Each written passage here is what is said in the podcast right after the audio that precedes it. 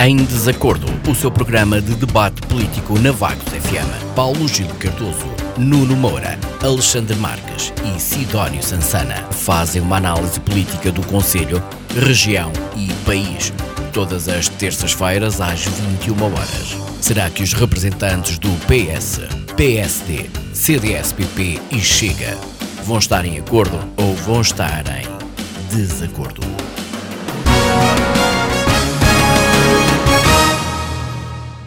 Bem-vindos a mais uma edição do Em Desacordo.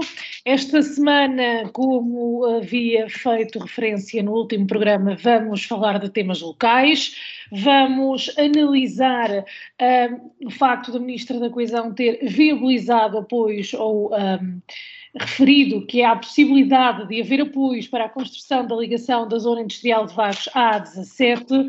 Vamos falar ainda das soluções que Vagos está à procura no setor da habitação e uh, do Natal, do Natal que uh, tem, é, tem, sido um marco uh, no Conselho de Vagos. Vamos começar por falar da visita da Ministra para quando a inauguração de, de, uma nova unidade industrial pertencente ao Grupo Mistolin, a Plastic. Um, a Ministra que foi confrontada com as dificuldades para a construção da ligação da zona industrial de Vagos à 17, que é um investimento muito grande e que necessita, claro, de apoios. Uh, Carla, uh, esta questão dos apoios uh, era importante para Vagos, acha que já devia ter sido trabalhada? Boa noite, Sara. Boa noite a, a todos o, pessoal da, da rádio. Boa noite aos meus colegas. Boa noite a todos que nos ouvem ou veem em primeiro lugar, eu gostava de deixar votos de muito sucesso para o Grupo Mistolin, este novo investimento. É muito importante para, não só para o Conselho, como também para o país, que as empresas, mesmo numa situação ou num, num contexto económico não muito favorável, sejam capazes de arriscar e, e, a Mistolin tem provas dadas de, de, ser uma empresa de excelência e com muitos bons resultados. Votos de sucesso. Uh, relativamente à, à estrada uh, e à ligação, que é a ligação da Zona Industrial de Vagos à 17, um, isto é um pouquinho ao jeitinho português, não, não criticando o povo português, como é lógico, como, como eu sou também portuguesa, não vou criticar. Uh, só que há um jeitinho de se fazer as coisas e só depois é que se pensa na sua viabilidade, ou seja, criou-se a Zona Industrial há muitos anos, algumas empresas já lá estavam, definiram-se os lotes, venderam-se os lotes a outras empresas, foi-se organizando tudo mais ou menos bem, mas os acessos de, de, pesados nunca foi muito bem pensado e isso trouxe consequências ao nível da, não só da parte urbana, uh, nos centros, por exemplo, no centro da vila, mas também uh, nas ruas que, que dão acesso à, à, zona industrial. As casas, até há casas com, com fissuras na, na fachada e isso até já foi uh, até falado em Assembleia Municipal há uns tempos. Um, nestes últimos dois, três anos é que se fez obras de melhoramento, nomeadamente ao nível não só do saneamento, mas também das condições da via, e aos pouquinhos vai-se fazendo. É realmente urgente criar esta ligação rodoviária alternativa que desvie o trânsito dos pesados dos centros populacionais.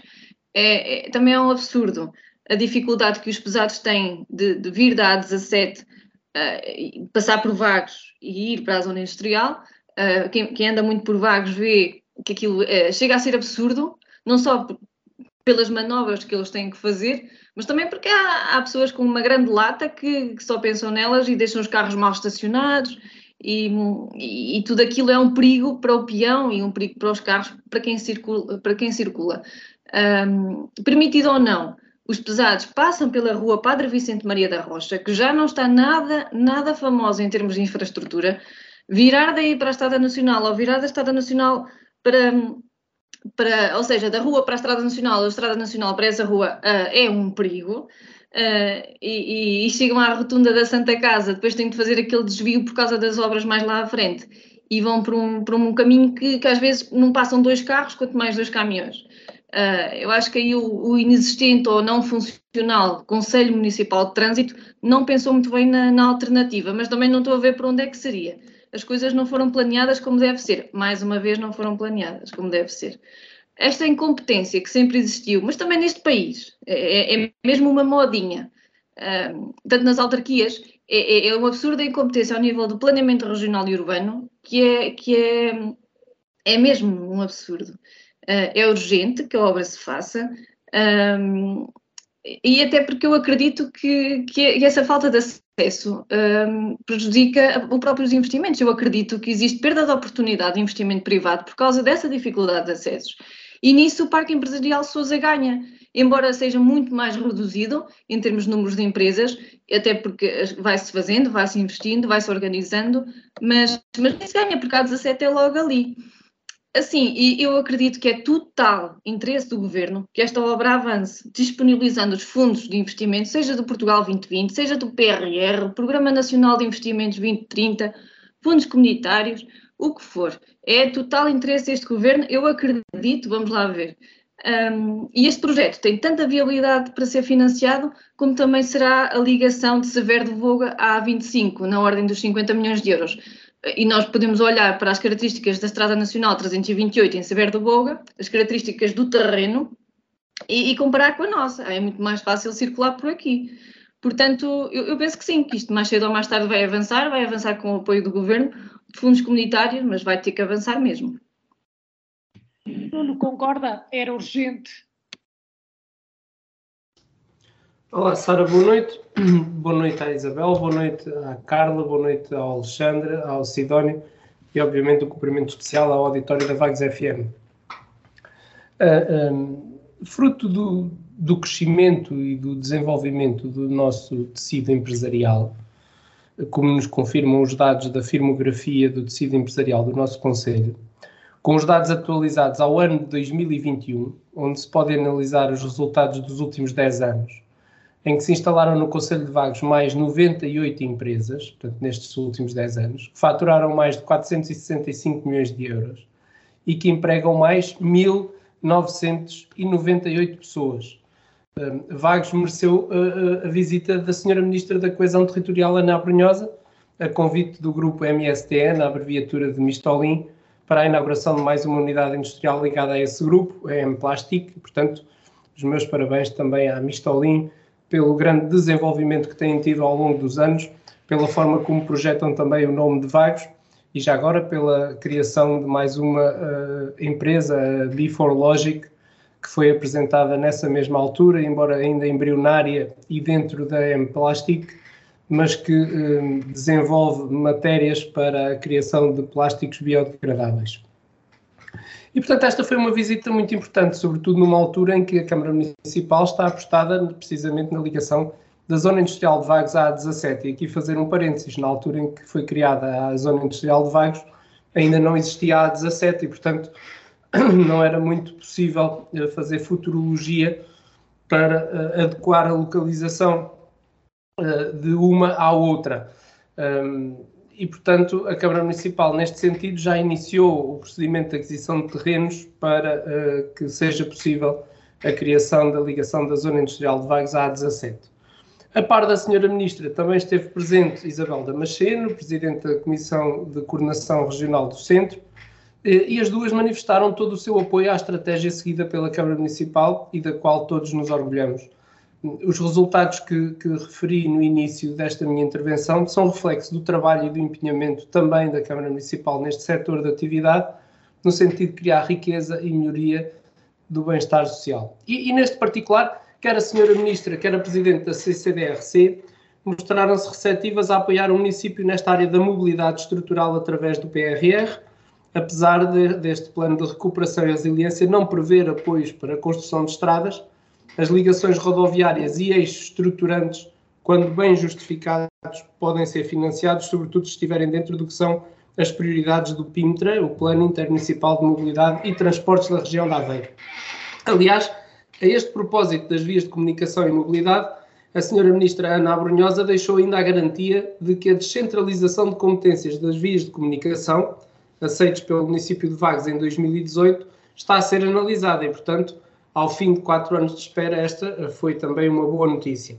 A finalizar, resta-me acrescentar uh, e citar as palavras do Sr. Presidente da Câmara Municipal, que recordou que este não é um investimento simples em estradas, como no passado, mas um investimento na melhoria da qualidade de vida dos vaguenses, por um lado, e, sobretudo, numa melhoria da eficácia e da eficiência destas empresas. Muito obrigado, Nuno. Alexandre, eh, um investimento na melhoria da qualidade de vida dos, dos vaguenses e que há muito é reivindicado pelos mesmos, não é? Boa noite, Sara. Uh, boa noite à Isabel, primeiro que tudo. Boa noite aos meus colegas do painel e a todos aqueles que nos possam ver e ouvir. Uh, sim, é óbvio que isto é um investimento que já há muito que é exigido pelos vaguenses, uh, mas não só. eu hoje não vou responder tanto ao Nuno, mas mais à Carla, porque a Carla começou a intervenção dela de uma forma um pouco peculiar. Porque recorde-se, primeiro que tudo, que antes da incompetência que ela alega nas autarquias, nós vemos todos os dias, especialmente nos últimos sete anos, uma grave incompetência por parte do Governo Central que recai sobre as mãos do PS. E no caso das autarquias, pelo menos no caso de Vagos, eh, esta incompetência não se nota assim tanto, porque no caso do planeamento, e no caso que estamos precisamente aqui a debater, que é a ligação da ZIV à 17, Uh, isto é algo que vem já de há mais de 20 anos. Recorde-se que no último executivo do CDS uh, já havia um traçado para que esta ligação fosse possível uh, e já se preparava a documentação e o processo para uma eventual adjudicação para conseguir realizar a obra e para conseguir ter esta ligação. Depois, obviamente, por questões políticas, acima de tudo, esse traçado foi esquecido, mas mesmo eh, no tempo do Dr. Rui Cruz, portanto, eh, eh, na viragem de cor política na Câmara Municipal, já desde o tempo do Dr. Rui Cruz, que este, aliás, que esta é uma promessa que se faz e é uma reivindicação não só da população, como também do poder político instalado. Tarda, é só o que eu posso dizer, tarda e tarda muito, portanto, já devemos contar com pelo menos 20 anos de atraso, em que aqui também em nome do CDS assumo a nossa culpa. Um, obviamente que não toda, porque nos últimos 20 anos a maior parte uh, foram governados por PSD, mas uh, não quero entrar aqui na, na xícara política. Uh, mas de facto é algo urgente, não é? A visita da Ministra e da Presidente da CCDR dá-nos alguma visibilidade e alguma preponderância na ambição de conseguir que o PRR eh, financie esta obra. Veremos se conseguimos, porque de promessas está o inferno cheio, e então de promessas do Partido Socialista valha-nos Deus. Eh, veremos se de facto a justificação deste, deste investimento, que é mais do que plausível, mais do que razoável, mais do que compreensível, não é? se de facto vai conseguir puxar este financiamento para o município uh, e uh, se vamos efetivamente conseguir ver resultados brevemente, porque com o atraso que isto já leva, já, já devíamos ter era a estrada feita. Uh, mas antes tarde do que nunca, não é? É o que eu costumo dizer. Um, ainda em relação a, a, algo que a Carla disse sobre o PRR, Portugal 2030, Portugal 2020, tudo isso são quadros comunitários e podemos, um dia mais tarde, debater aqui o que é que são quadros comunitários. E é de facto preocupante a maneira como o governo do PS e de António Costa eh, implementam a, a utilização destes quadros comunitários. Veremos se eh, este projeto da ligação da ZIVA à 17 não vai ser mais uma desilusão eh, que este governo nos vai provocar, especialmente no que diz respeito à população vaguense. Muito obrigado. Muito obrigado, Alexandre. Sidónio, eh, esta é uma ligação que tarda? Uh, sim, uh, em primeiro lugar, boa noite à Sara, à Isabel, aos colegas de painel, auditório da Vagos FM. Um, sim, efetivamente, já está mais de, discutido e assente até aqui que todos os quadrantes políticos locais de Vagos, que pelo menos estão aqui representados, que estão de acordo com, com esta intervenção que tarda e até a própria população em geral. Eh, é um problema para o Conselho, sobretudo, de atratividade.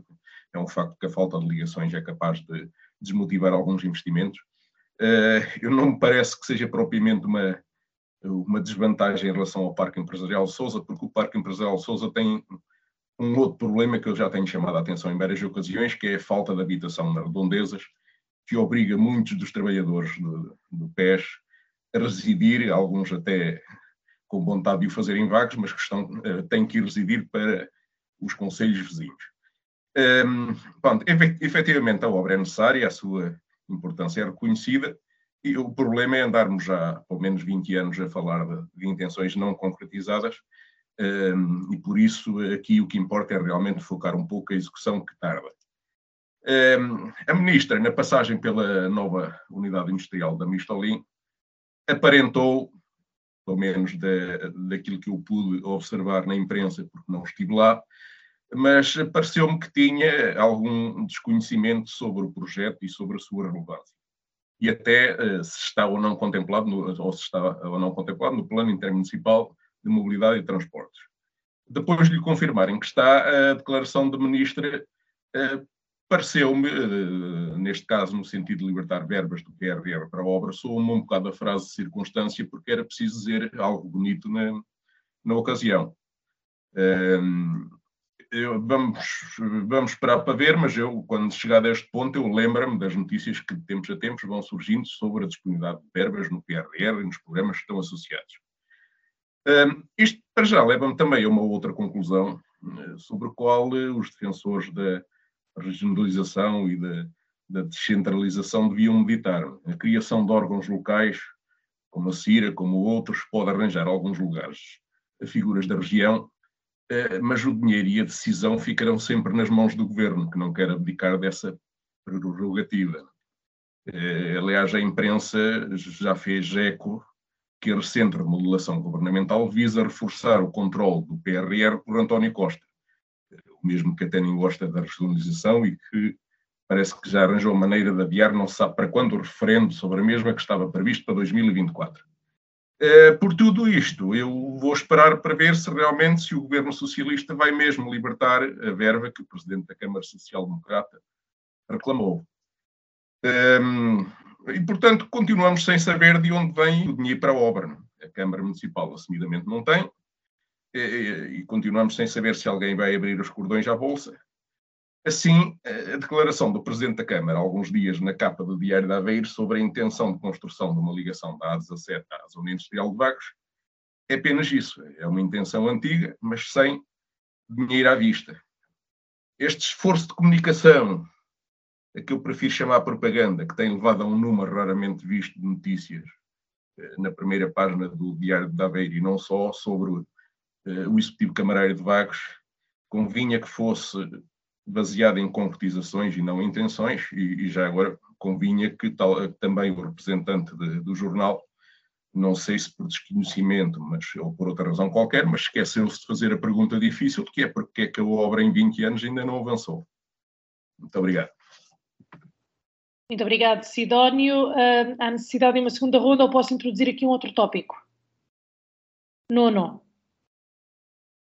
Uh, uh, eu compreendo bem aquilo que o Sansana disse, e depois temos aqui duas vertentes. Uma vertente é a previsão que a senhora Ministra deu do possível apoio. E, portanto, nós aí devemos efetivamente estar com um pé, um pé atrás, porque qualquer proposta vinda uh, do Partido Socialista, atendendo àquilo que nos tem habituado, é de, é de desconfiarmos e, portanto, só quando o dinheiro estiver do lado de cá é que nós podemos ter a certeza que efetivamente vamos ter, vamos ter esse apoio. Por outro lado, a senhora Ministra da Coesão Territorial é, tem uma forte ligação a Vagos, nomeadamente desde o momento em que era Presidente da CCDRC e, portanto, ela é bem conhecedora deste projeto. Este projeto já existe há algum tempo, já devia ter avançado, mas eh, também, como a Sansana disse, há a necessidade de uh, haver um planeamento e, portanto, as coisas em vagos, por muito que se queira, não são feitas com base na vontade, mas com base no planeamento que foi feito para se executarem essas coisas. E, portanto, é necessário irmos com calma e este é o momento oportuno para se começar a adquirir terrenos. E, portanto, isto não é só uma ideia do Sr. Presidente da Câmara, neste momento já é uma realidade que se estão a adquirir os terrenos para a construção da ligação da zona industrial à, à A17. Uh, e isso é que me parece importante, parece-me que é uma, uma boa notícia e, podendo ter apoios uh, comunitários, tanto melhor, sejam eles de, de 50%, sejam eles de 100%. Aí ficaríamos completamente felizes pelo facto de haver mais uma obra em que a Câmara Municipal, apesar de ser dona de obra, não teve que despender dinheiro dos seus próprios cofres. Carla? Eu queria só acrescentar aqui umas notas, porque se este projeto, que o CDS de Vagos gosta de dizer que é o pai deste filho, há 20 anos, eu na altura tinha 12 anos. E acredito que nos próximos 5 anos a obra não está obviamente concluída, isso é um prazo muito curto. Uh, vocês sabem há quantos anos há quantos anos é que Severo Boga esperava pela ligação A25? Se não sabem, vão ver. Da mesma forma, com a arrogância e altivez que o colega Alexandre me quer ensinar os quadros comunitários, vai verificar e perguntar ao Sr. Presidente da Câmara Municipal de Severo de Boga desde quando é que eles estão à espera. E foi com este governo socialista que a coisa começa a avançar em condições. E também começa a avançar em vagos, e eu acredito que, para além do CDS apregoar como o pai da criança, que as coisas vão acontecer, estão a acontecer, devagarinho, porque é uma obra muito cara, e finalmente as coisas vão acontecer. Não vai ser eh, tão rápido como as, as pessoas querem. E depois, no final, quando a obra for inaugurada, quem aparece na capa do jornal é o presidente que estiver no poder na altura. Portanto, eu acredito que é todo o interesse do governo deste Partido Socialista avançar com essa obra, porque a zona industrial de Vagos tem tido resultados muito bons e isso deve aos empresários que dão uh, a luta todos os dias por colocar as suas empresas nas melhores a nível nacional e também internacional.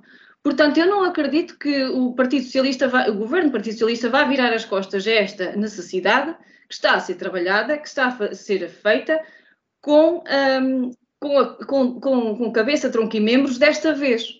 Quando eu disse que as coisas uh, das autarquias se fazem, é, é um jeito de sempre que se fez em Portugal. Basta ver as construções das casas, basta ver o tamanho dos passeios, basta ver como as ruas estão organizadas.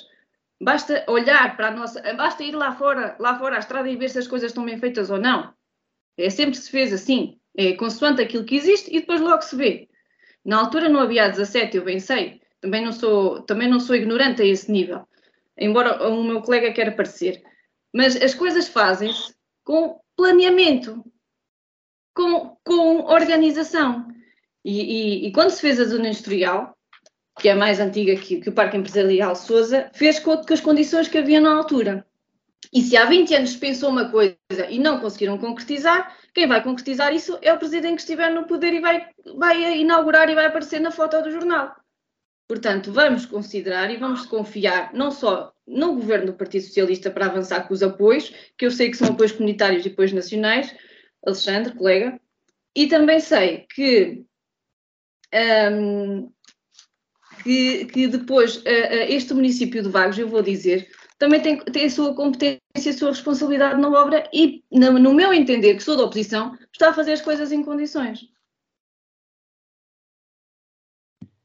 Muito obrigada, Carla. Alexandre?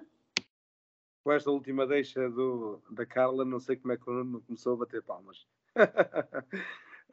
um, olha, Carla, eu conheço bem a realidade de Ser de Boca e posso lhe dizer que não é o CDS, obviamente sozinho, o pai do filho em Severo de Boga, mas posso lhe dizer que é o vereador do CDS, Ricardo, em Severo de Boga, juntamente e diretamente com o Sr. Presidente da Câmara, Social-Democrata, Severo de Boga, governam em coligação que fizeram, neste mandato, as coisas realmente andar para a frente.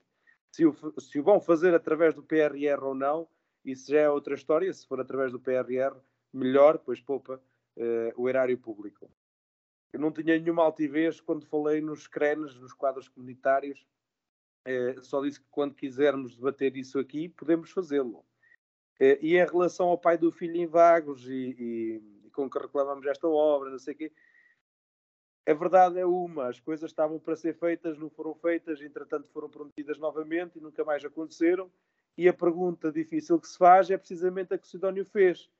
Porque é que em 20 anos a obra não avançou, não foi realizada, não apareceu execução? Pergunta difícil é essa. Aliás, eu ainda tive a humildade de dizer que, eh, em nome do CDS, nós arcamos também com a culpa de não termos cumprido a obra.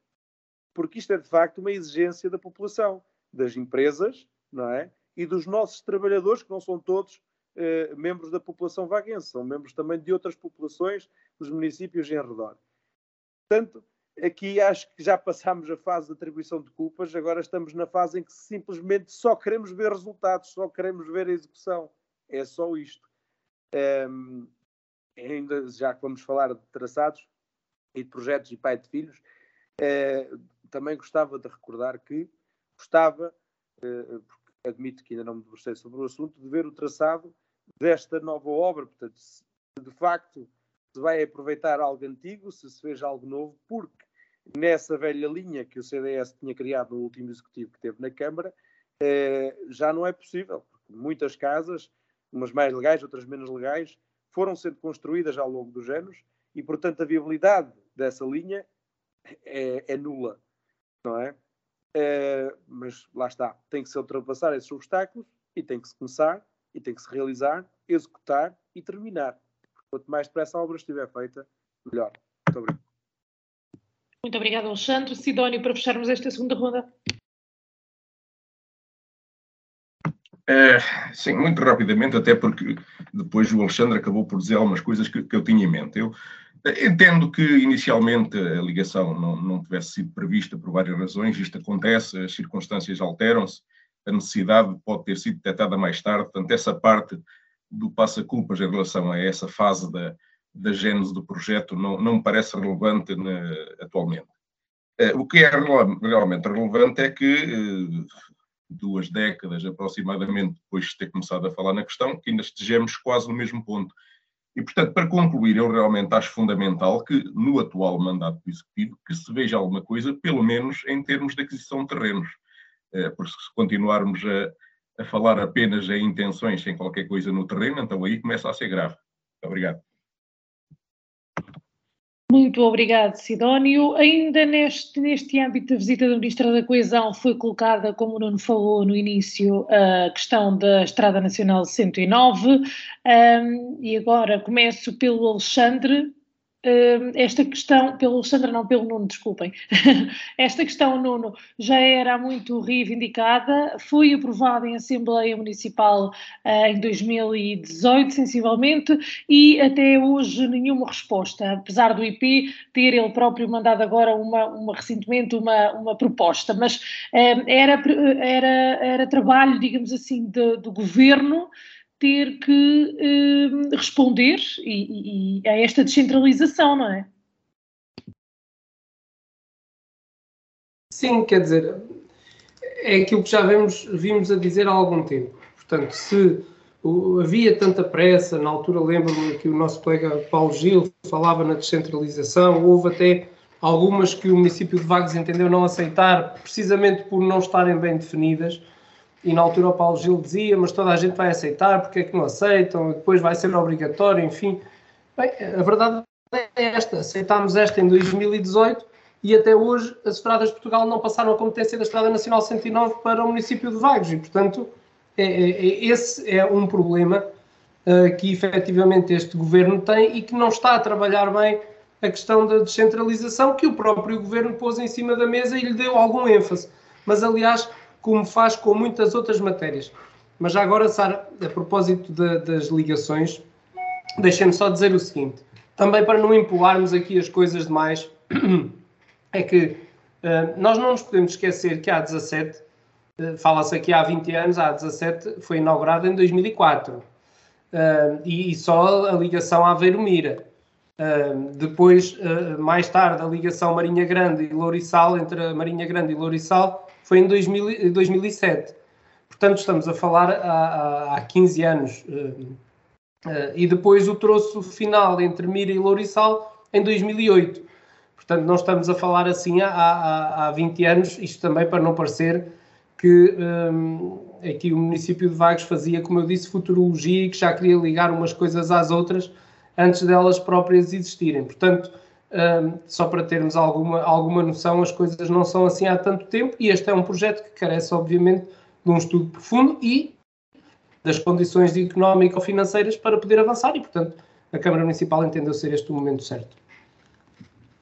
Alexandre, esta espera na descentralização prejudica também, de certa forma, o, o Conselho de Vagos. Portanto, não há aqui só responsabilidade pela parte do, do Conselho, que acabou por aceitar esta descentralização, mas também pela parte do Governo, que demora a, a responder.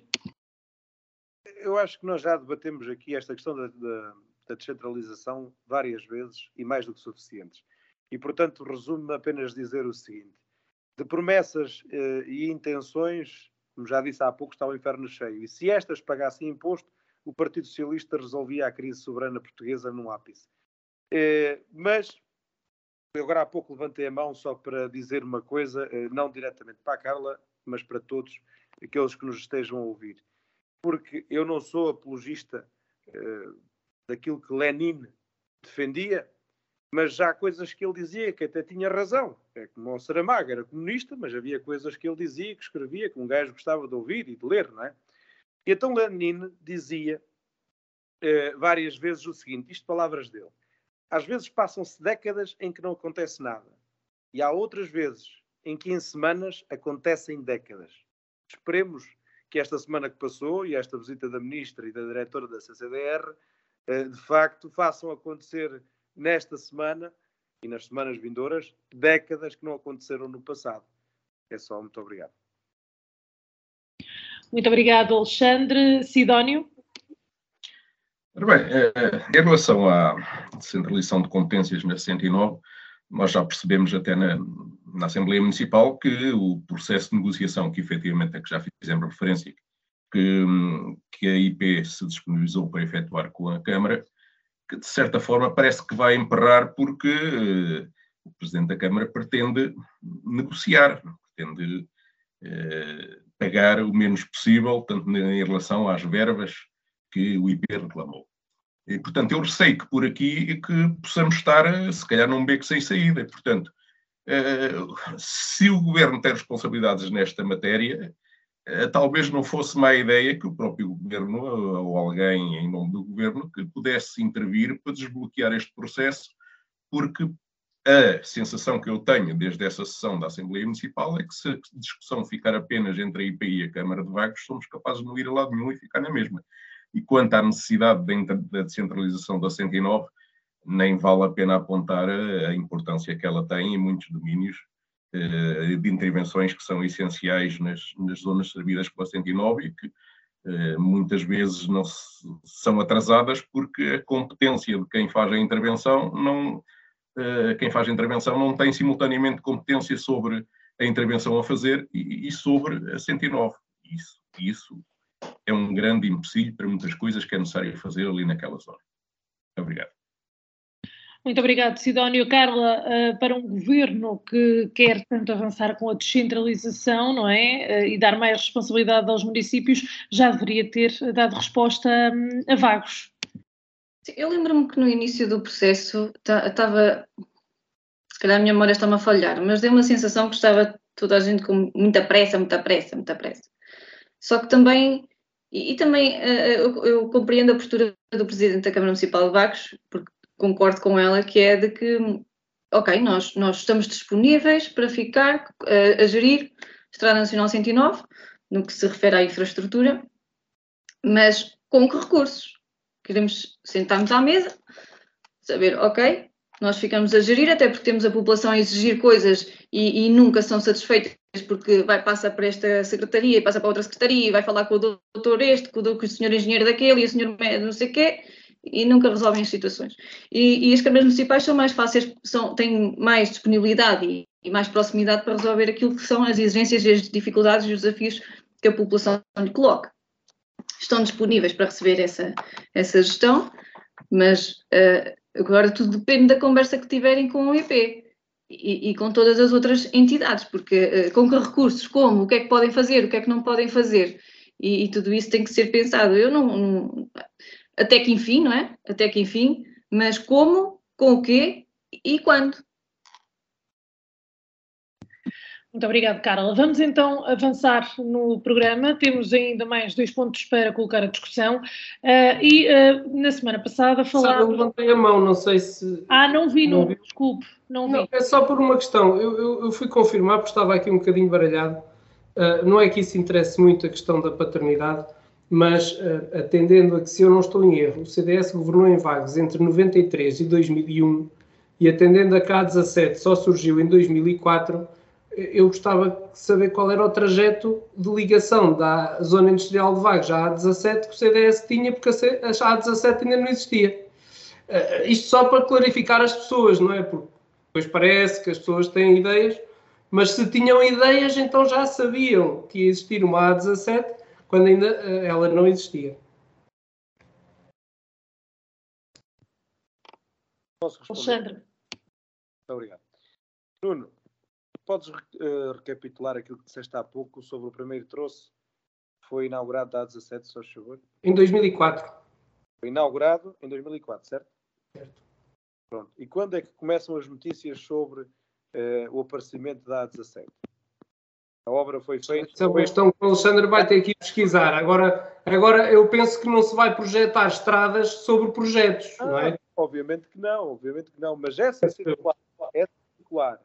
É que eu conheço, é que eu conheço um projeto CDS que era a via circundante ao município. Agora, ligação da zona industrial à A17 eu não conheço. Não, não, não, não, mas o, o trajeto inicial, e aí entendo que haja uma certa dificuldade em entender, não determinava que a ligação fosse terminar na A17.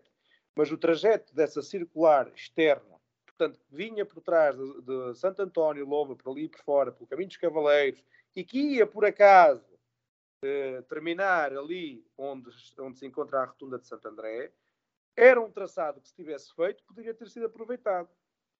Verdade ou mentira? Estou esclarecido, mas não era uma ligação da zona industrial A17. Pronto. É um bocadinho diferente. É que essa, essa circundante não passava na zona industrial, Alexandre. Desculpe lá. Isso é, isso é, é estar-se a dizer uma coisa. Aquilo que o Alexandre disse até agora aqui no programa, penso que não fui só eu que entendi, foi que o CDS tinha um trajeto, já tinha fixado e que depois se alterou de ligação da zona industrial à 17. Isso não existia. Existia uma uh, via circundante ao, ao, ao, à freguesia de Vagos, uh, uh, para que o, o, trânsito circulasse à sua volta. Foi tal, o tal projeto que o, o, PSD não pegou, porque entende que não é de acordo com, com o projeto que tem para o município. Isso é uma coisa e é verdade que já existia há muito tempo. Agora, a ligação da zona industrial à 17 eu não conhecia, era só esse esclarecimento. Podemos debater a semântica, mas, mas eu continuo na minha. Se tivesse se terminado esse projeto do CDS, provavelmente hoje não estaríamos a discutir isto. Muito obrigado. Penso que não é necessário acrescentar mais nada, a não ser que queira. Muito bem. Vamos então avançar, até porque já vamos com um tempo avançado, um, e vamos para o setor da habitação. Foi apresentado a Estratégia Local de Habitação e também o programa Primeiro Direito no Conselho de Vagos. O objetivo é dar uma habitação não só às famílias vaguenses mais carenciadas, mas também a todos os que procuram vagos para viver. E a verdade é que foram apresentados alguns exemplos de, eh, de famílias que vivem em situações indignas no século XXI. Uh, eh, vamos falar ainda do facto de, a par com esta estratégia local de habitação, a Câmara prever uh, criar um programa de apoio ao arrendamento e também de habitações a custos controlados. Uh, agora sim, Alexandre, comece por si. Esta também era uma necessidade para o Conselho, tendo em conta que cada, cada vez mais uh, há, há, estrangeiros e outras pessoas a procurar o Conselho de Vagos para viver. Um... Peço desculpa. Uh, sim, esta é uma necessidade que urge no nosso Conselho de Vagos. Uh, eu não sou muito apologista de que seja portanto, os representantes locais da administração pública, como da mesma forma, não, não sou muito apologista de que os, os, representantes da administração central venham resolver este tipo de problemas. Eu sou mais apologista de que o mercado é que deve de encontrar uma solução para este tipo de problemas. Um, e, de facto, eh, eh, antes do início da, da, guerra na Ucrânia e da, da crise inflacionária hoje atravessamos, eh, o setor privado tinha eh, começado um aumento exponencial no investimento eh, à habitação para alugar e para arrendar uh, no nosso Conselho de Vagos. Aqui em Calvão, Ponto Vagos, zona sul do Conselho, que é a área que eu mais conheço, porque é onde passo a minha vida, não é? Sei que muitos prédios devolutos e casas antigas foram compradas, foram restauradas, foram remodeladas para alugar. Sei também que isto representa um risco, porque há de facto muitos imóveis onde até já moram pessoas, eh, alguns com contrato de aluguer e outros até sem contrato de aluguer, mas que muitos até não têm o devido licenciamento e, portanto, que muitas vezes até não reúnem as condições necessárias para que as pessoas possam viver em segurança. E talvez aqui entre a parte de regulação que a Câmara Municipal pode trazer. Se de facto a Câmara tem uma verba que pode disponibilizar para uh, esta área e, e, se de, e, se de, facto pode fazer alguma coisa nesta área, penso que, dadas as circunstâncias, uh, é de manifestar o nosso apoio. Até porque, mesmo o setor privado, como eu disse, que notei até meados deste ano, portanto, até pouco antes de começar esta crise inflacionária, o setor privado tinha começado um forte investimento no nosso Conselho, não só no Sul, mas um pouco por todo o Conselho, mas esse, esse investimento abrandou, infelizmente. E, portanto, alguém tem que preencher esse vazio. É? Atravessamos circunstâncias muito incertas. Eh, para quem trabalha na, na, área da construção civil e da remodelação e restauração, etc., de imóveis, eh, as coisas não estão fáceis. Não é? Como sabemos, hoje temos um orçamento de 10 mil euros, por exemplo, em ferro, uh, e amanhã já podemos estar a 12 mil, se não a 14 ou 15. Uh, eh, e não é fácil, não é? Eu entendo que não seja fácil, mas, mas, da mesma forma que não é fácil para os privados, também não será fácil para a Câmara Municipal. Portanto, aqui resta-me apenas desejar boa sorte à Câmara Municipal, esperar, obviamente, que as coisas sejam feitas com elevação e, portanto, que os fundos do erário público não sejam mal empregues. Um, podíamos aqui, casos mal empregos, remontar a eventos passados, mas não me interessa lavar roupa suja, até porque este não é um tema que mereça isso. Uh, e pronto, e, e, esperar que de facto a Câmara possa ajudar muita gente. Até porque não só refugiados da guerra, mas também refugiados de outros países parece que de um momento para o outro nos esquecemos de falar sobre eles, não é? Têm vindo para Portugal e muitos deles para o nosso Conselho. Também um, um resultado derivado da forte imigração que o nosso Conselho teve nos anos 70, 70, 80, etc., especialmente pessoas vindas do Brasil e pessoas vindas da Venezuela.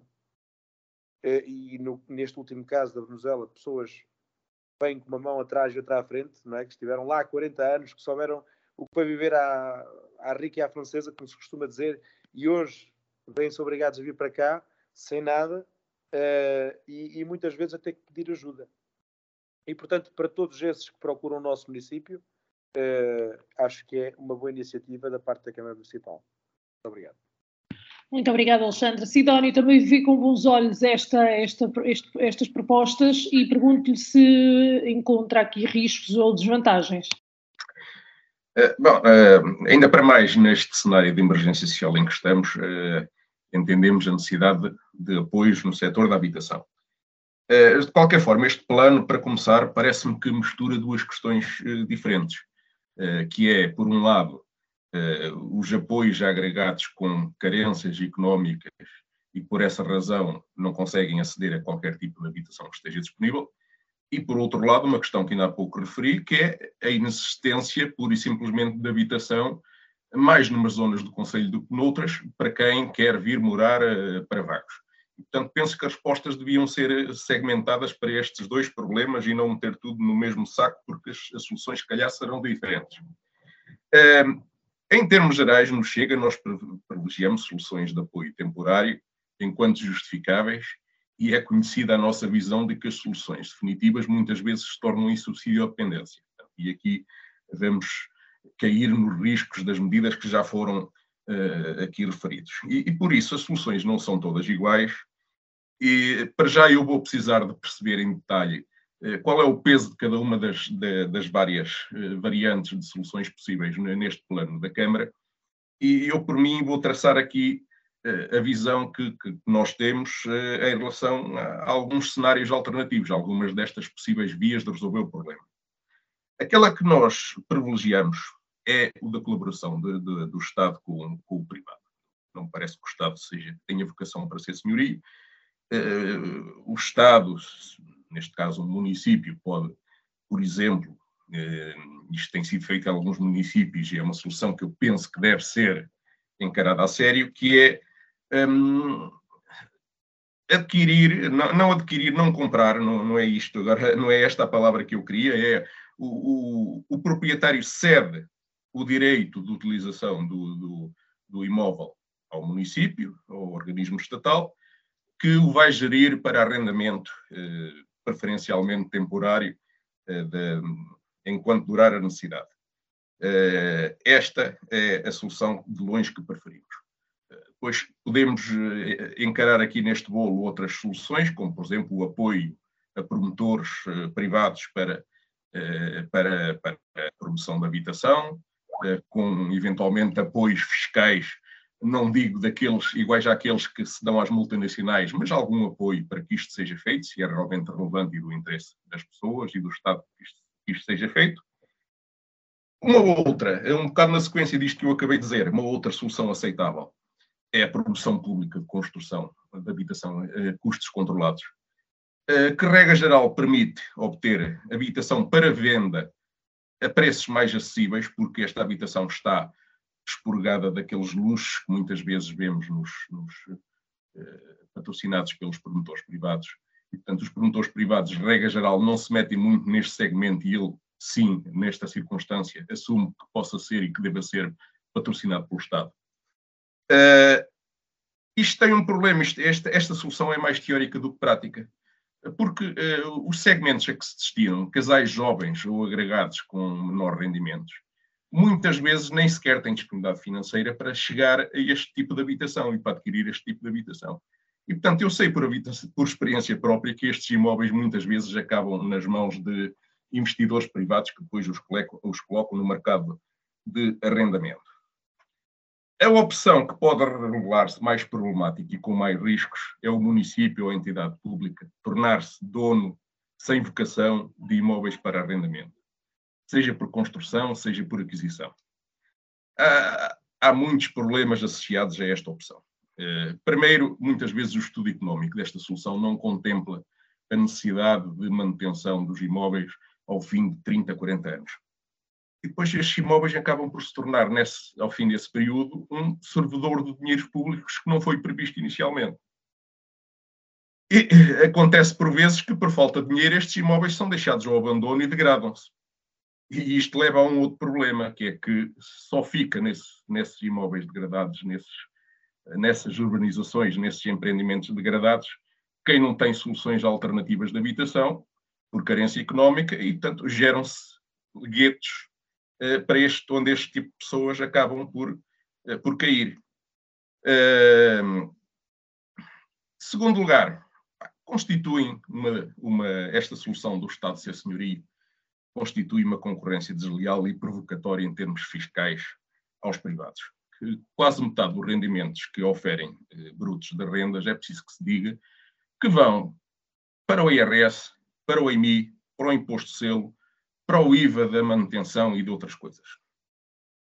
É, portanto, se o Estado cooperasse com os privados em vez de os hostilizar e de os tratar como de árvore das patacas para o fisco, se calhar o problema da habitação em Portugal resolvia-se uh, muito mais facilmente. Pronto, obviamente que se calhar alguns em casa que me conhecem já estão a dizer que por eu ser senhorio estou a defender um bocado uh, a minha dama, mas é a minha visão e felizmente não é por acaso que estou num partido que concorda um bocado com a visão que eu tenho em matéria de educação. Finalmente, a questão da subsídio dependência que normalmente aparece associada a esta solução. Eu não vou falar daqueles casos de caricatura que às vezes se ouvem de gente que, tem, que beneficia da habitação social e que depois tem Mercedes à porta. Eh, eu vou só eh, dar um exemplo que está no diagnóstico social do Conselho de Vagos de 2016, já tem uns anos, mas dá uma ideia daquilo que eu quero dizer. Eh, em matéria de exageros ou abusos. Mais de um quarto, precisamente 11, dos 42 apartamentos ocupados uh, de habitação social em Vagos, tipologias T2, T3 e T4 no município de Vagos, afetos à habitação social, estão atribuídos a beneficiários que vivem neles isoladamente.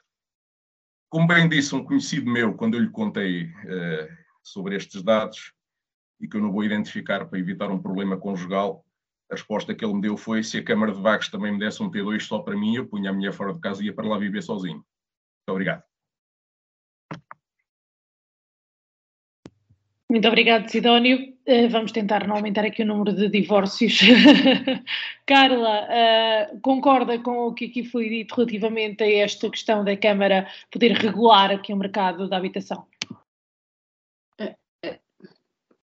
Uh, como é que eu vou dizer isto? Ora bem, eu vou falar da minha abordagem e depois tirem as vossas conclusões, porque VAG está a procurar soluções para dignificar o direito a uma habitação condigna, enquadradas naquilo que são as orientações e os programas de apoio monitorizados pelo Instituto de Habilitação e Reabilitação Urbana.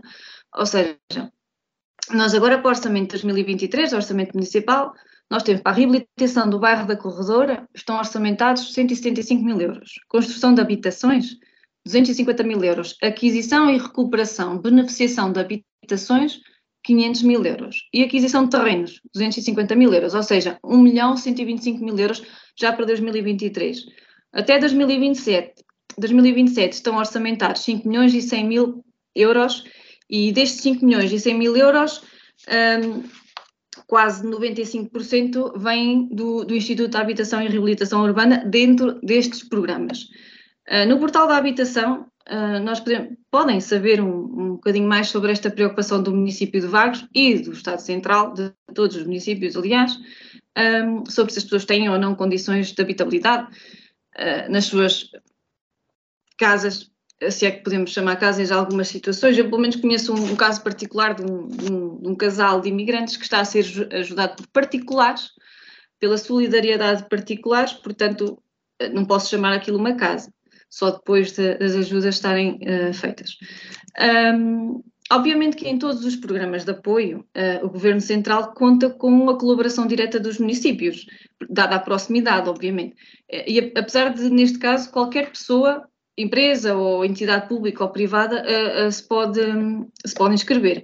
Criado em 2018, o primeiro direito, que é o Programa de Apoio ao Acesso à Habitação, visa promover soluções habitacionais a pessoas que vivem em situações precárias, sem condições dignas de habitação e que a sua capacidade financeira não permite suportar os custos de uma obra de melhoria ou um arrendamento ao preço de mercado. Este, pro, este programa procura não só a reabilitação urbana, o arrendamento acessível, mas também um âmbito de políticas públicas de inclusão social e territorial. Uh, daí que funciona numa espécie de rede entre a administração central, regional e local, o setor público e setor privado e cooperativo. E daí que na, na apresentação pública da Estratégia Local da Habitação, que decorreu no passado dia 29 no SER, estiveram presentes não só autarcas, mas também projetistas, construtores civis e até agentes imobiliários. Um, depois podem ver que existem também outros, outros programas, por exemplo, o Porta de Entrada, mas o Porta de Entrada é para situações eh, de urgência, de necessidade, de, de, de risco, de risco iminente de, de segurança e de condições. Depois também existe o programa Reabilitar para Arrendar. Eh, como o nome indica, uh, financia a reabilitação parcial ou total, desde que o destino final seja o arrendamento acessível. Tem o apoio do Banco Europeu de Investimentos e do Banco de Desenvolvimento do Conselho da Europa. E as candidaturas podem ser submetidas por pessoa ou pessoas, público, privado, desde que sejam proprietários e proprietários do imóvel, claro. Para finalizar esta primeira abordagem, uh, isto é uma reflexão muito, é mesmo muito pessoal. Este governo e, e, o anterior, que é praticamente o mesmo, apesar de algumas remodelações deste último ano, uh, não, não, promove políticas habitacionais que se fizeram, por exemplo, nos anos 80, nos anos 90, que era retirar as pessoas dos centros urbanos, as pessoas, eu estou a falar das pessoas que têm algum tipo de carência económica, retirá-las e colocá-las uh, na periferia, num determinado bairro construído para o efeito. Um, a fuga da população para a periferia também faz danos nos centros urbanos. Uh, este tipo de realidade não acontece só nas grandes cidades, Lisboa e Porto. Uh, nós, no 20 Congresso Distrital do Partido Socialista, com a presença da Secretária de Estado para a Habitação, uh, lançou-se o desafio de que este tipo de programas não se pode só cingir a Lisboa e Porto. deve também vir aos, aos locais com uma, com mais redimensionados, mais, mais pequenos, todas as realidades. Porque em todas as realidades há, há agregados familiares a precisar de, de, ajuda, a precisar de algumas condições de habitabilidade. Além deste caráter de solidariedade e de garantir o cumprimento de um direito humano fundamental, que é o direito à habitação, uh, estes programas também procuram promover um, promover e riva, rivi, ai, meu Deus, não sei falar, revitalizar a dinâmica dos centros urbanos, com a regeneração e repovoamento, porque os centros urbanos estão a ficar não só degradados, alguns até com risco de ruir, e, e sem ninguém, e sem ninguém. Uh, e nós não, queremos, não queremos cidades fantasma, não queremos vilas uh, com edifícios devolutos, abandonados, não queremos isso. E, e diria que é, que é, muito importante que o programa da estratégia local ganhe mais velocidade. Uh, isto é 2018, mas políticas de, habitação já, já têm muitos anos.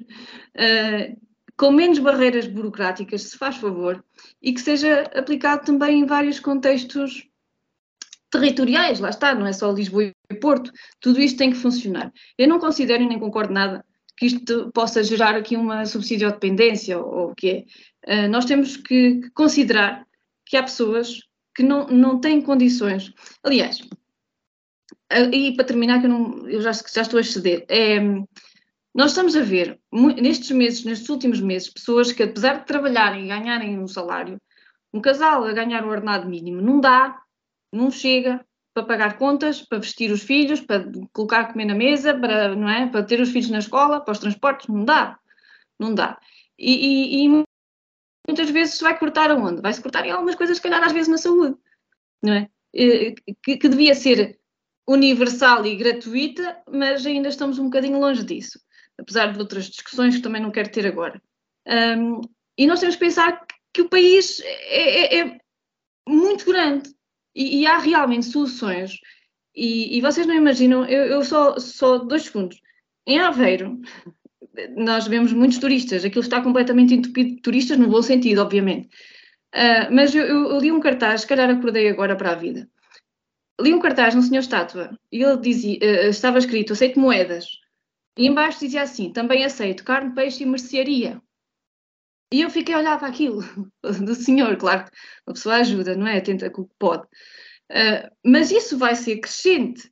E nós temos que considerar que estas políticas não é criar subsídio à dependência, isso é, isso é criar condições para que as pessoas consigam dar um trampolim e ter uma vida mais tranquila, mais confortável e, e que não, depois não corram o risco de, de, de ir por outros caminhos.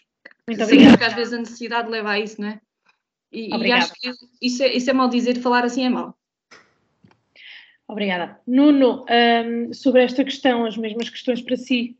Será que uh, há vantagens, desvantagens ou riscos no facto da Câmara regular este mercado? Não, eu penso que se, uh, se as coisas funcionarem bem, só, só deve haver vantagens, não é?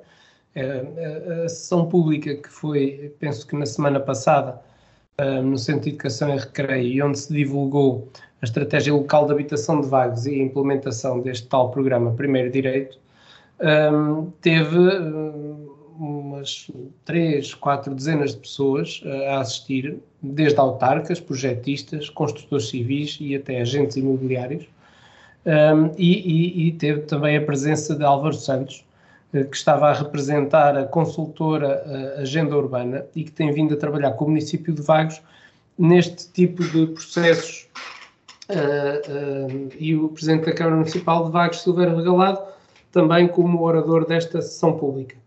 Uh, Álvaro Santos coube apresentar o programa Primeiro Direito e, e ele começou por definir este instrumento, referindo que o programa assenta numa dinâmica promocional, predominantemente dirigida à reabilitação do edifício do arrendado, Uh, aposta também em abordagens integradas e participativas que promovam a inclusão social e territorial mediante a cooperação entre políticas e organismos setoriais, entre as administrações central, regional e local e entre os setores público, privado e cooperativo. Uh, disse ainda também que podem candidatar-se ao programa Primeiro Direito todas as pessoas que, de uma forma isolada ou enquanto titulares de um agregado familiar, que reúnam de uma forma cumulativa alguns requisitos. Portanto, vivam em condições indignas, estejam em situação de carência financeira e sejam cidadãos nacionais, uh, sendo estrangeiro, tenha certificado de, regi de registro de cidadão comunitário ou título de residência válido no território nacional. E uh, destacou ainda que, de forma a que as pessoas se possam candidatar a, a este programa, as famílias devem apresentar os pedidos de apoio ao município, eu penso que isto é importante, que obviamente os vai avaliar no quadro da sua estratégia local de habitação, depois podendo optar por uh, atribuir uma habitação municipal, uh, integrar os pedidos na sua candidatura ou por fazer seguir os pedidos como candidaturas uh, autónomas. Posteriormente, o, o, o, município envia ao IRO a sua candidatura, bem como as que lhe merecem parecer favorável de outras entidades ou, ou, ou famílias. E depois cabe a este Instituto analisar as candidaturas e comunicar as decisões. Por outro lado, o Presidente da Câmara uh, enfatizou o facto do município ter sido um dos pontas de lança da Estratégia Local de Habitação, sendo que foi aprovada pela Assembleia Municipal em setembro de 2020. Recordou ainda que em julho de 2021 foi assinado um acordo de colaboração uh, com, com o Instituto com o valor contratualizado de 5 milhões uh, e 100 mil euros um, para 63 soluções habitacionais a promover pelo município. Explicando o trabalho que tem sido desempenhado, deu a conhecer que foram identificados na estratégia local de habitação 203 agregados uh, em situação habitacional indigna, dos quais 140 são beneficiários diretos e, portanto, uh, o, o, Instituto prevê disponibilizar 4 milhões e 844 mil 250 euros para resolver estas situações. Apesar de reconhecer que durante a implementação da estratégia local de habitação têm surgido muitas dificuldades, nomeadamente imóveis sem registro regularizado, heranças indevisas, demora na resposta a pedidos de orçamento por parte de projetistas, empreiteiros, fornecedores e, e, e a conjuntura difícil no, neste setor da construção, mas uh, o Presidente da Câmara sublinhou ser do maior interesse do envolvimento de todos, desde dos autarcas, dos projetistas, dos empreiteiros, dos proprietários, das pessoas individuais, entre outros, para que se possa efetivamente implementar esta estratégia, criando soluções para mitigar o problema da habitação indigna e para aumentar a oferta de habitação para quem trabalha e cada vez mais se radica em vagos, assim como garantiu que o município está empenhado em criar soluções que auxiliem a suprir outro tipo de necessidades habitacionais no nosso território, sendo que para isso está a trabalhar transversalmente na implementação de outros programas habitacionais no âmbito da nova geração de políticas de habitação. Portanto, isto parece-me que é tudo vantajoso para uh, quem vive em Vagos.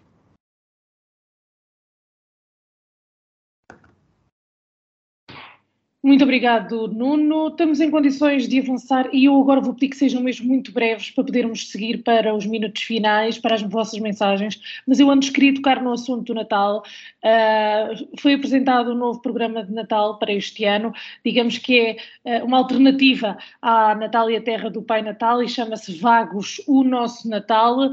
Um, Carla, uh, Carla não, Sidónio, qual é que é a expectativa para, para este evento? Bem, uh, o meu, os meus votos de Natal, por assim dizer, incluem realmente o desejo de que o município de Vagos não embarque, não embarque na alienação que está a ocorrer noutras paragens, de, por exemplo, reduzir iluminações e decorações de Natal em nome da poupança de energia ou do ambiente ou de outros extremismos que por aí vemos alimentados pela política do medo.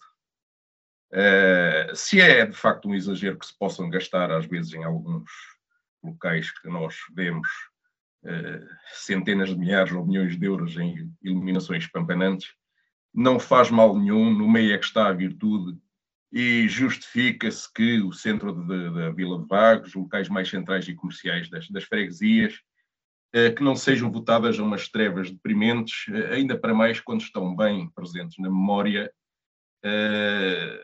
as restrições excessivas da pandemia. E, portanto, até em nome da saúde mental dos vaguenses, façam o favor de deixar o Natal em paz e deixem-se dessas coisas. Uh, bom, deixo apenas a ressalva e sugestão que não convém iluminar muito a zona do Palacete para não se perceber o que é que por ali anda. Uh, estes votos eh, são extensíveis naturalmente a outras atividades de animação turística.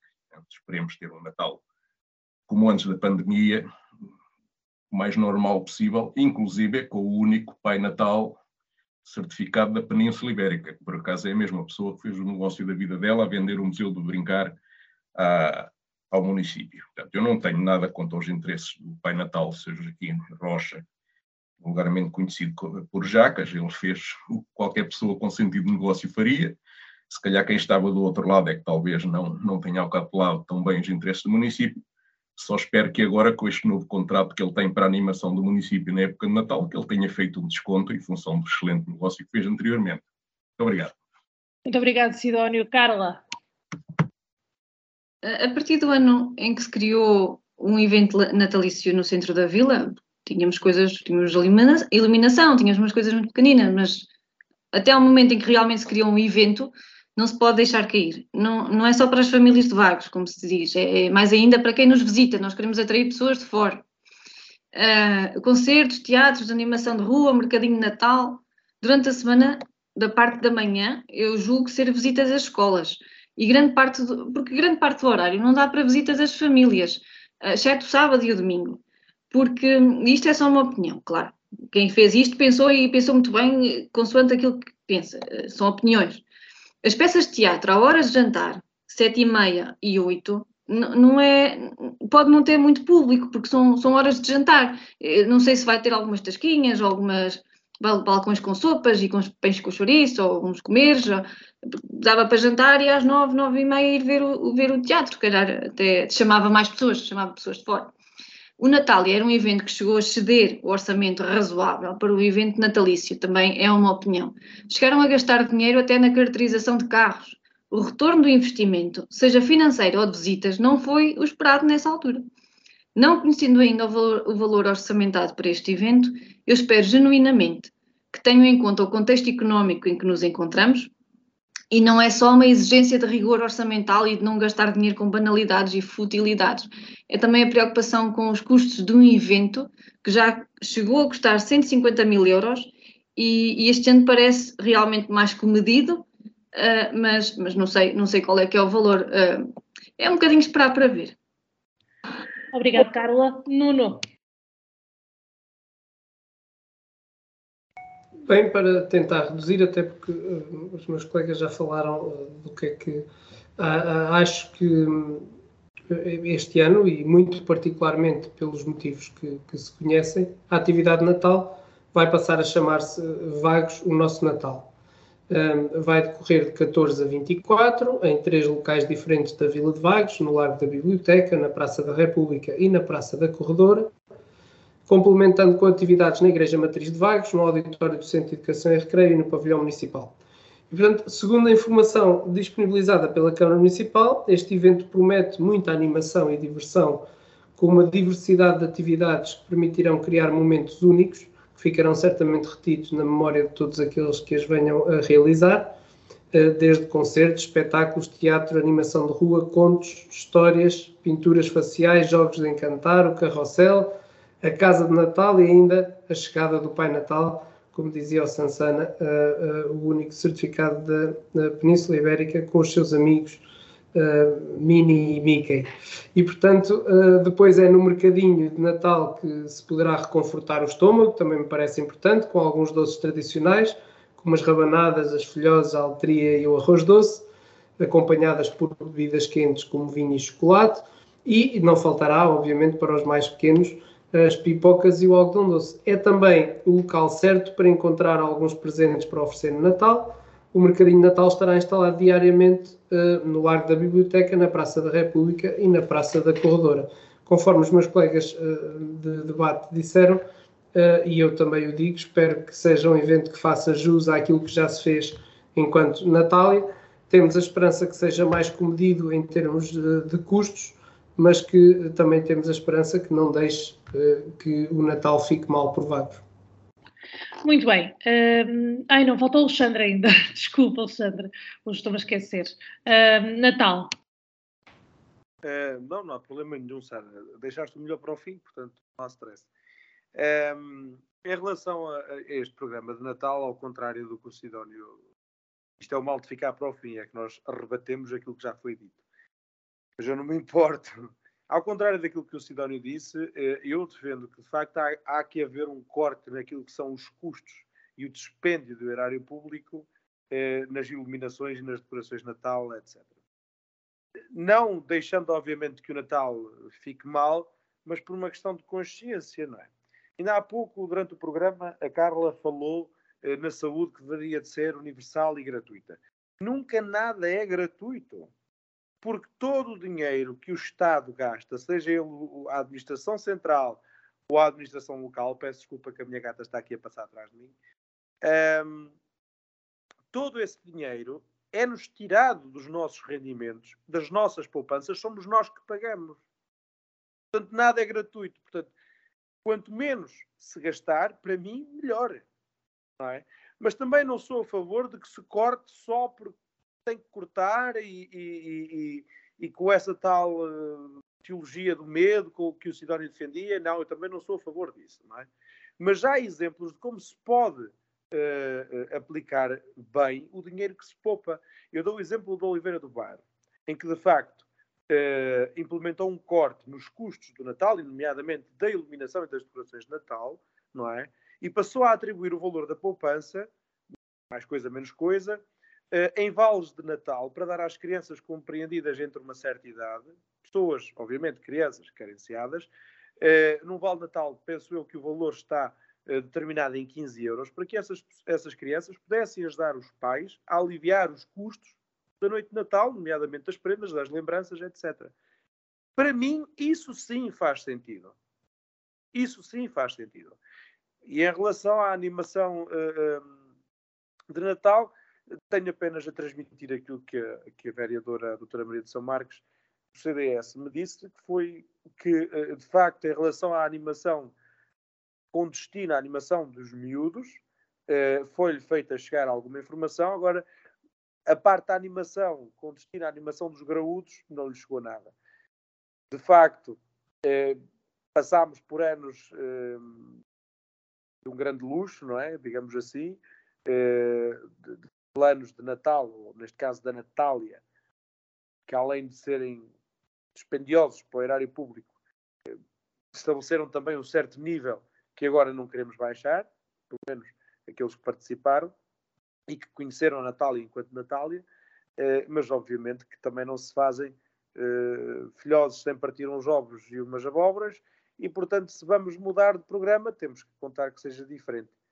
E aqui, se o Nuno assim me permitir, embora não seja uma prática muito comum, partilhar daquilo que foi a sua mensagem final, que o Natal não fique mal provado em Vagos eh, e que, no mínimo, seja sempre celebrado pelas nossas famílias e pelas nossas empresas.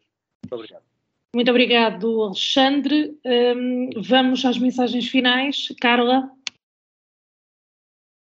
Volta ao, para mensagens finais, um, um, tema que, está, que voltou ao Parlamento, a discussão da lei da eutanásia, vetada duas vezes já. Muito trabalho feito, desde como fazer, em que condições, com que procedimentos, com que base legal, quais as práticas, nos, quais, o que é que é feito nos outros países, o que é que corre bem, o que é que corre mal. Muita coisa, muito trabalho, muitas comissões, muito trabalho.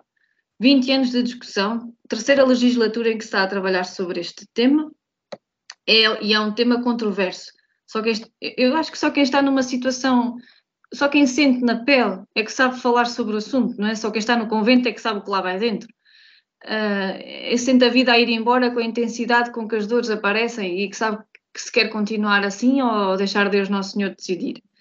Eu não consigo, para mim, neste momento, que, que estou, sinto-me saudável, decidir se quer, se eu para mim um dia mais tarde quero convictamente que me façam.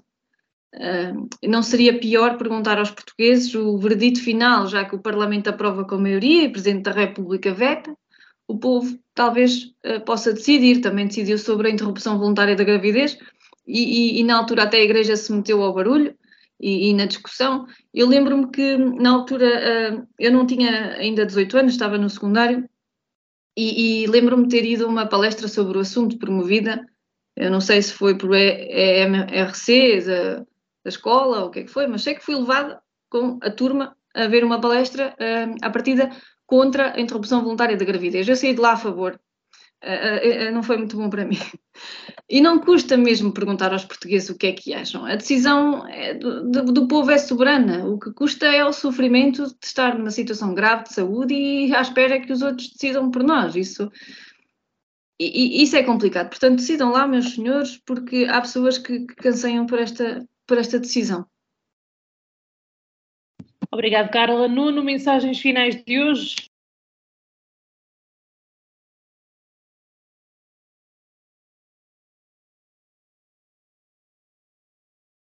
Nuno, microfone. Peço desculpa. Para as mensagens finais de hoje, eu trouxe uma expressão popular que é tapar o sol com a peneira. E esta é uma expressão usada no sentido de tentar ocultar algo com medidas temporárias, parcialmente eficientes ou ineficientes. A pessoa que tenta tapar o sol com a peneira deseja adiar para o futuro a responsabilidade de resolver algo no presente.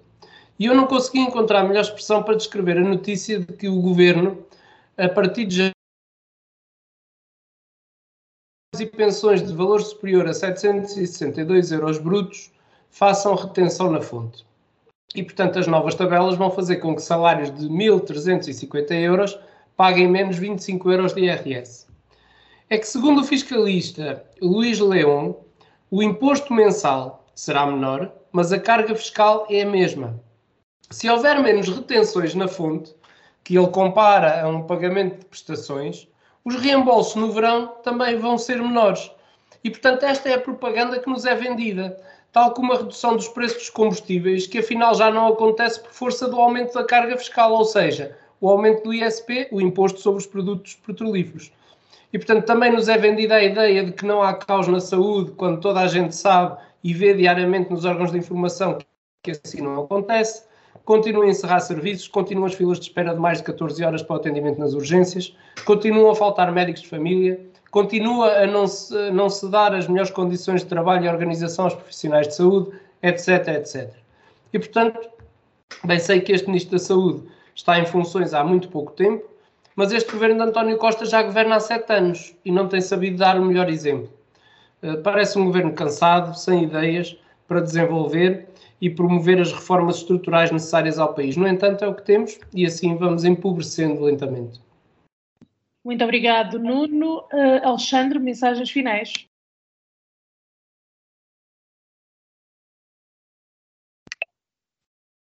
Obrigado, Sara. Um, bom apetite, Nuno. Uh, aquilo que eu aqui trazia para as mensagens finais também foi aquilo, um bocado aquilo que o Nuno de facto, um, estas alterações nas tabelas de IRS e a abrangência nova que o governo nos propõe, eu entendo uh, a perspectiva do governo. A perspectiva do governo é criar maior liquidez no rendimento das famílias. Mas uma poupança média entre 12,5 euros e 37,5 euros uh, no fim do mês às famílias, isso não é nada. Não é nada, até porque depois as famílias acabam por ser prejudicadas nos próprios reembolsos é, dinheiro que quando vem, e vem todo de uma vez, é, dá um jeitaço às famílias, não é? E a quem desconta. É, é quase como o IRC para as, para as empresas. Aquilo que me espanta é como é que António Costa e o governo do PS são tão teimosos a ponto de preferirem mexer mais uma vez nas tabelas de IRS ao invés de efetivamente fazerem uma reforma estrutural no nosso sistema fiscal português. Aí, isso é o que me incomoda, isso é o que, que me deixa mesmo revoltado, porque aquilo que as pessoas precisam é de que, por exemplo, eh, os, os, os, custos acrescidos com os juros, o aumento dos juros, por exemplo, dos créditos de habitação, não é? Possam ser deduzidos em sede de IRS. Aquilo que as pessoas precisam é que o IVA em bens essenciais e de consumo, porque já não se trata só de bens essenciais, a eletricidade é hoje um bem de consumo essencial, é? sejam reduzidos para a taxa mínima nos bens de consumo e para os bens essenciais, como o pão, o leite, etc., sejam taxados a IVA zero. É isto que as pessoas precisam.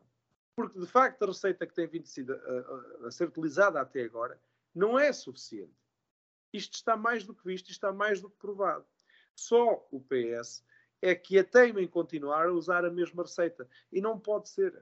Não pode ser. Da mesma forma que se pavonearam porque diziam que ouviam os, os estrategas e os técnicos e tudo e mais alguma coisa em relação à pandemia, mesmo sem ter ouvido, se calhar deviam prestar um décimo daquela pequeníssima atenção que lhes prestaram hoje às pessoas que percebem uh, da economia e que fazem e que percebem, portanto, uh, daquilo que é um sistema fiscal elucidativo, esclarecido, funcional e uh, que ajuda as famílias e as empresas, é? e que têm vindo a alertar o governo e que o governo simplesmente se limita a não ouvir. Para hoje é tudo e resta-me começar já hoje os desejos de um Feliz Natal e uma boa preparação boa passagem de ano uh, e para que tentamos uh, todos entrar com o pé direito em 2023. Muito obrigado. Muito boa noite. Muito obrigado, Alexandre. Vamos ainda ter, penso que um ou dois programas antes de irmos para férias de Natal. Sidónio. Uh, bem, uh, nos últimos dias aquilo que me saltou à vista, mais pela recorrência que pela novidade, foram as longas filas de espera uh, nas urgências de alguns hospitais de referência na zona sul do país.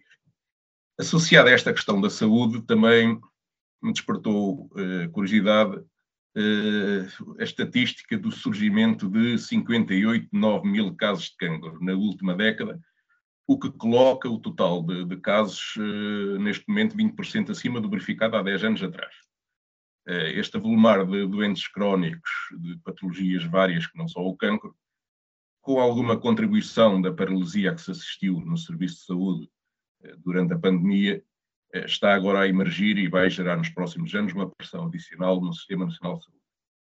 É, perante os problemas, o ministro, o novo Ministro da Saúde traça, numa entrevista ao Jornal Notícias, um diagnóstico baseado em duas premissas, uma que me parece mais acertada que a outra. Começo pelo recorrente argumento da necessidade de formar mais médicos. Nos últimos 20 anos, talvez, temos formado é, à volta de 2 mil médicos por ano, e, como referência, eu deixo aqui que em meados da década de 80 se atingiu um mínimo em que houve um ano, em 1984, em que se formaram 180 médicos, ou, havia, ou entraram para a universidade 180 novos alunos em medicina, assim é que é. Portanto, a situação hoje, com esta uh, formação uh, de médicos a este nível, a este patamar, não parece, e as estatísticas internacionais indicam que hoje temos um número de médicos, em termos gerais, superior à média de muitos outros países. Eventualmente poderá haver ainda restrições numa ou noutra especialidade, mas em geral uh, isso não acontecerá. O problema deve ser a distribuição destes profissionais que se acumulam em unidades de saúde mais aliciantes e que fogem das menos atrativas em uh, interior, na, nas zonas suburbanas. Uh, e o ministro Manuel Pizarro, na sua entrevista, também aponta para aí quando ele refere que haverá uma menor organização do setor de saúde a sul do que a norte. Portanto, esta, esta visão do ministro parece mais acertada do que a questão da disponibilidade dos médicos neste momento. Eh, para agravar o problema, eh, as unidades de saúde privadas que surgem como cogumelos eh, agravam ainda mais a falta de pessoal no setor público. E note-se que estas unidades de saúde privadas, com o avolumar de problemas no público, não têm dificuldade em gerar receitas para pagar ordenados às vezes milionários a estes profissionais com que o público não pode competir. E chegamos então a uma conclusão que foi precisa a governação socialista supostamente defensora das virtudes do sistema público para tornar Portugal num país onde neste momento quem quer ter assistência médica de qualidade tem que recorrer aos privados. António Arnaud, fundador do PS e pai, tido como pai do Sistema Nacional de Saúde, deve estar com certeza a dar voltas no tubo. Muito obrigado. Muito obrigado, Sidónio. Muito obrigado aos quatro por terem estado connosco mais uma semana. Hoje estendemos um pouco o programa, uh, em virtude de termos estado a discutir os, os, os três temas, um, ehm, mas para a semana cá estaremos mais uma vez a falar de tudo aquilo que é relevante para o Conselho. Obrigada. Em Desacordo, o seu programa de debate político na Vagos FM, todas as terças-feiras às 21 horas. Será que os representantes das conselhias vão estar em acordo ou vão estar em desacordo?